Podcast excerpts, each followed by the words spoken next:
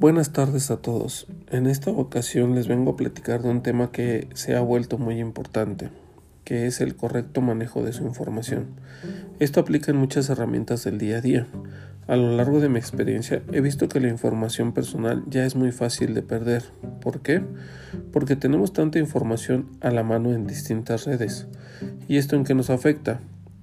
Bueno, que esta información se le dé un buen manejo, tanto en donde se proporciona como en donde se guarda, que se encuentre con su información más importante solo al alcance de las instituciones que lo requieren. Con esto me refiero a su información financiera y fiscal, porque ahora con tantos avances en la tecnología y en las comunicaciones electrónicas, las empresas y las personas ya son más fáciles de identificar y de fiscalizar.